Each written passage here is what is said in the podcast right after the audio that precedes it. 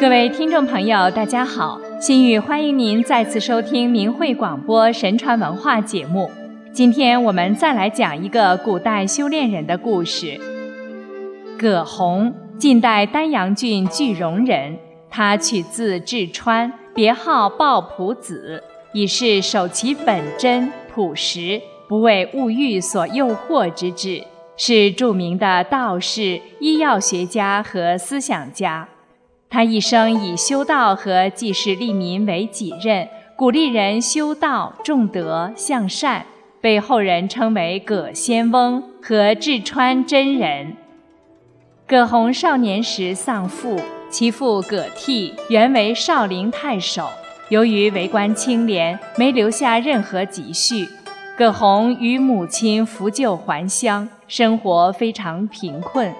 葛洪依靠耕田打柴奉养母亲，他认识到读书的重要性，卖柴买纸，用笔抄书来学习。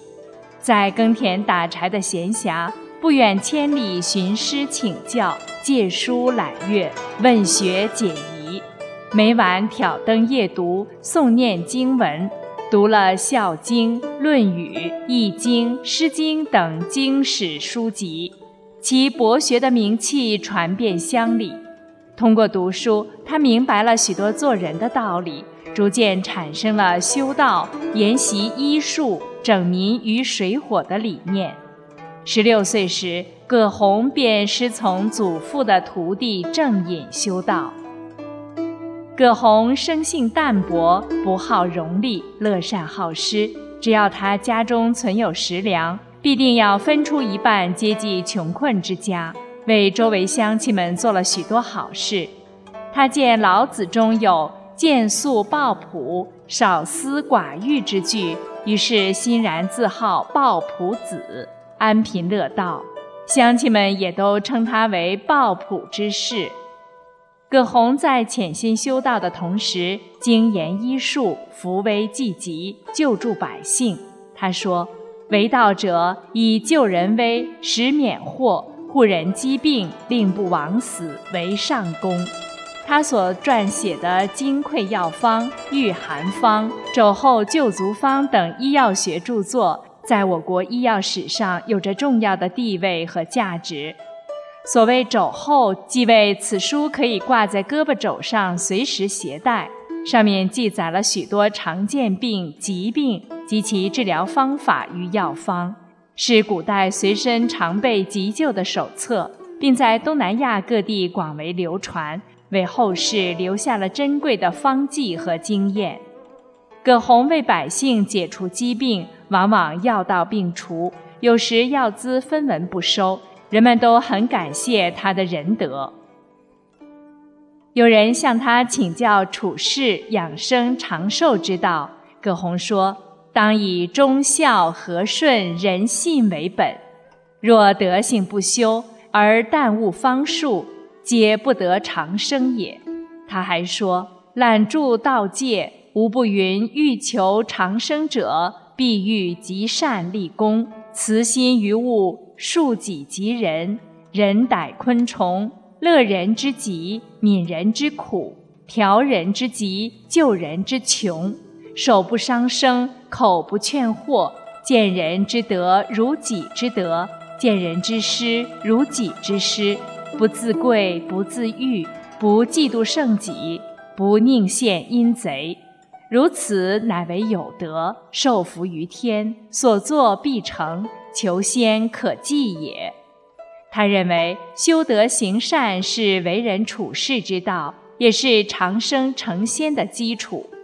葛洪后来在临安宝石山修行，举止宛如仙人。他在岭上一边修炼，一边采药为民治病，并向民众劝善，使百姓追求向善，逢凶化吉，生活祥和。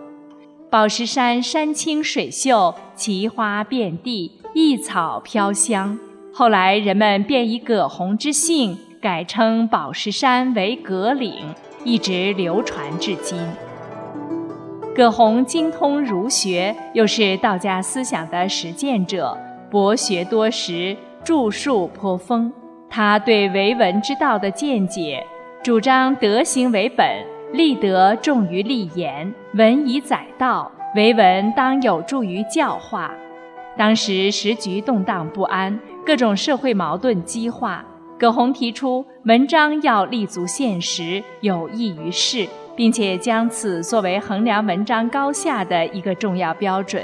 要敢于揭露社会的弊端，反映民生疾苦。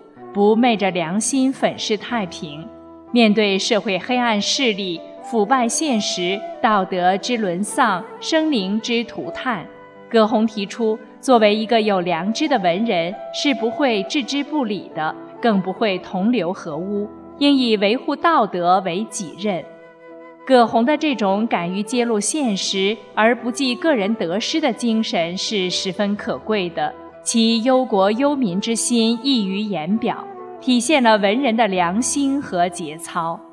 他认为，真正的美文华章应当出自德行高尚之人，其人应博学多识，天文物理无所不解，王道人士无所不知，内外兼通，故能文治相应，外并日月星辰之高丽，内蕴大海玄渊之深妙。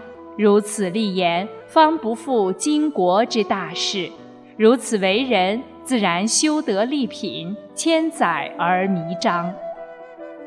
葛洪还论述了神仙之存在和神仙之可以修成的道理。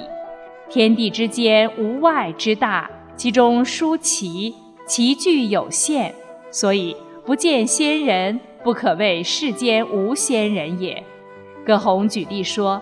历史上有神仙存在的大量记载，刘向在《列仙传》中就举出了七十余位仙人。刘向学识渊博，思理清澄，他的记载应该是可信的。如果没有这样的事，为什么要编造呢？所以古人关于神仙的记载是应当重视的。很多史料说明神仙实有，仙学可得。葛洪认为，修道就是要通天地之化，运阴阳之用，圆道德之妙，达性命之真。为此，要绝贪去欲，不为物欲所驱使，修身养性，返本归真。他在《抱朴子内篇》中写道：“修之道，绝在于志，不在于富贵也。先者，唯须独志至信，勤而不怠。”能恬能静，方可得之，而达到与天地同流的境界。他在《抱朴子外篇》中指出，不仅要个人修炼、勤勉修持，还要关爱苍生，努力行善劝善。他在《神仙传》中收录了古代八十四位神仙的故事，并弘扬道家思想。许多人看了书后，立下了修仙学道、长生久住的志向。如南朝人陶弘景，十五岁时看了这本书后说：“读了《神仙传》，使人产生壮志凌云的胸怀，有修仙学道的志气。仰望青天白云和太阳，就不觉得像原来那样遥远不可及了。”陶弘景后来成为华阳真人。葛洪在世道离乱的年代，不趋炎附势，以悲悯仁爱之心，扶危济困，惩恶扬善，既有着儒家的君子气象，又有着道家的神仙风骨，展现了修炼人的淡泊无争、济世利人的精神风貌。他一生对真理和人生真谛的追求。鼓舞着世人坚定信仰、修道向善的信心。在当今这物欲横流的社会中，我们是否能坚守着心灵的一方净土？在沧桑百转的轮回中，我们是否对生命有了更多的感悟？是否真正意识到我们久久期待的是什么？回归良知本性，按照宇宙真善忍特性去做。就是为自己选择了美好的未来。好了，听众朋友，感谢您收听这一期的明慧广播神传文化节目，我们下次时间再见。